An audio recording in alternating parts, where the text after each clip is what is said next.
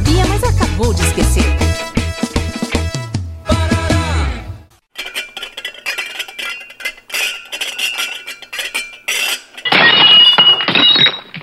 Eduardo, responda-me essa pergunta.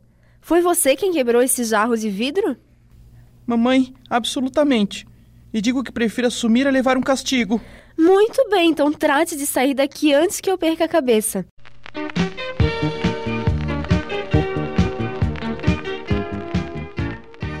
Que valor assume a expressão absolutamente na resposta de Eduardo? É um valor positivo ou negativo?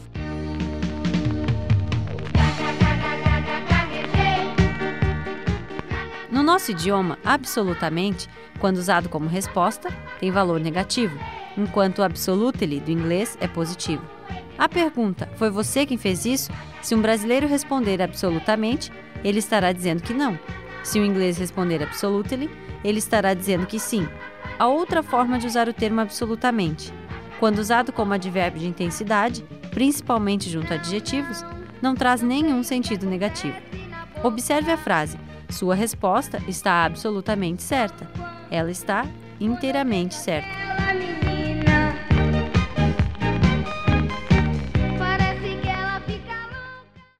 Na Ponta da Língua. Iniciativa do curso de Publicidade e Propaganda da Univale. Produção, Programa de Extensão Cardume Criativo. Realização Escola de Artes, Comunicação e Hospitalidade.